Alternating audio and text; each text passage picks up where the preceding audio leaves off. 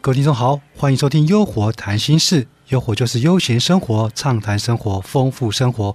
我是主持人炳华，今天很高兴邀请到我的好朋友啊，这位曾经在大陆演讲超过两千五百场，同时也是立足教育机构以及海饼干俱乐部的创办人，我的好朋友大树教练。嗨，炳华你好，听众朋友们大家好。好，那个我觉得我们有新的话题，对不对？是谈团队。那我记得团队那个定义非常非常大，从小到例子，两个人。一个人算不算？我不晓得。一个人、两个人，到呃一个国家，到整个地球。哦，到整个银河系都是团队定义。是，那我们不要放那么大，我们从小开始说起。是，那如果家庭团队要怎么样去解释这样的一个关系？是我，比如说我们应该都有听过说，这个道家有没有讲说人体有阴阳？哦，有。哎，其实其实它本来跟我们这个团队话题没关系，可是因为你的话题引起了，我就想，如果一个人身体里面包含了阴阳，就代表其实一个人可以是个团队。哎呦，真的哦。那对，那可是这个是我们额外的话题。我在过去上培训。课的时候，那曾经老师是有这样提，他说，其实团队的最小单位，我们普遍都认知应该是家庭，就是一个家庭，一夫一妻，这就是就是最小的团团队。两个人，你包含说母子俩、父女俩、父子俩，也可以算是个团队；兄弟俩是个团队，姐妹俩是个团队。因为我们认为团队应该就是一个人以上，他才能形成团队。你一个人，你没有人跟随你，因为一谈到团队，那一定是有领导者以及被领导者的感觉嘛。所以我们多数都会觉得一个是带头的，一个是跟随的，互相搭配。所以他称之为团队，只是小团队跟大团队的差异。然后呢，我在多年以前的这个培训老师给我的观念，确实给我带来很大的震撼。他说一个人是团队，那我当然这个竖起耳朵来听。我为什么一个人是团队？他没有任何人可以领导，他怎么就一个人是团队呢？是哦，是的哦。对，那老师就说了，他说你首先要领导，就是你的内在。诶，那这个话怎么来解释呢？他说有多少人知道，但是做不到？他知道要起床。但是他赖床，诶，他知道他要努力工作，但闲在家里面偷懒看电视睡觉。诶，他知道要这个赞美别人、鼓励别人，诶，结果都在批评别人，说别人坏话。哦，他知道要存钱，他才能够呃致富，才能积累财富，结果呢做的都是花钱。品华，你有没有觉得我们在生活上遇到好多这种知道，但我做不到？对，那这老师就在说，那你所以你要学会领导自己啊。你知道，可是为什么做不到？就是你领导不了你的内在，就你脑袋想的是一回事，可是你做的又是另外一回事，就代表你自己都不听你自己。就像好比说我自己来说，我这个嚷嚷着要减肥啊，已经一年了。你看我满脑子就觉得我想要变瘦，我看到食物我就觉得哎，这个呃不可以吃宵夜会变胖啊，不可以吃太多的这个淀粉类面包，不行会变胖。你看我都知道。但我看到面包，我又又又跑去吃了；那宵夜又跑去吃了。你看，我领导不了我自己，我想的跟我做的是两回事。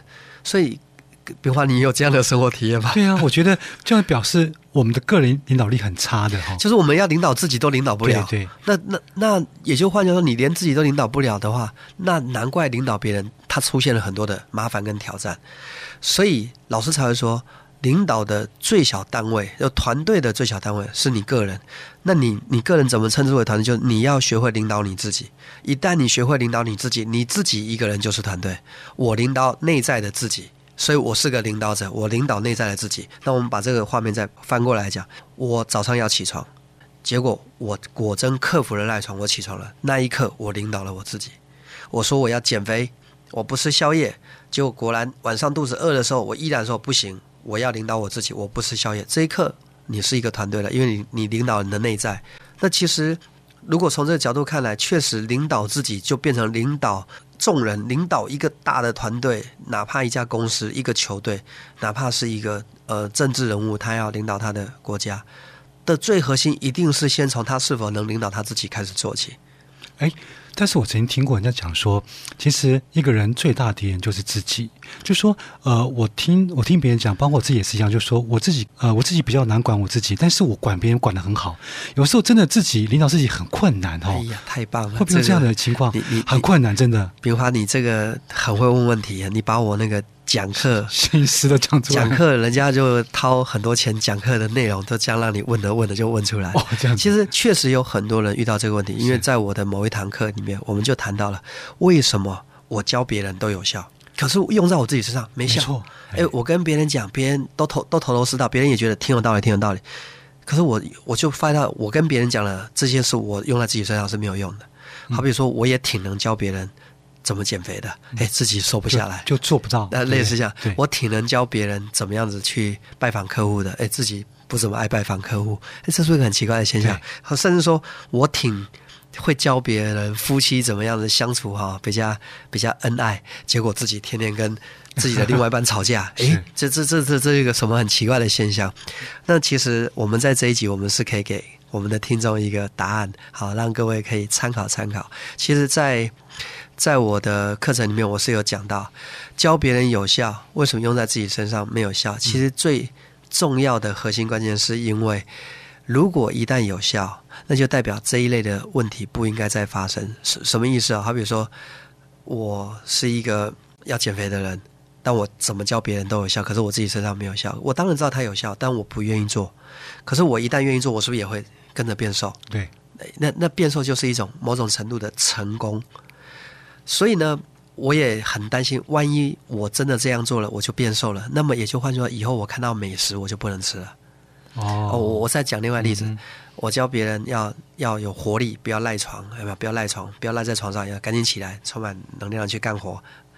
那我教别人有效，用在自己身上为什么没效？因为我很担心，万一有效了，我自己也有效了，我再也不能回去赖床了，我就必须时间到就起床，时间到就起床。其实赖床的说感觉挺好，你能理解？就是真正的原因，为什么教别人有效，用在自己身上没有效，是因为我们我们害怕真的有效的话，就再也过不了那种可以呃赖床、可以迟到、可以 可以吃宵夜、可以可以不用负责任、可以活得很安逸的生活就没了。因为一旦一旦你你能做到的话，你就开始要求自己，别人也会要求你。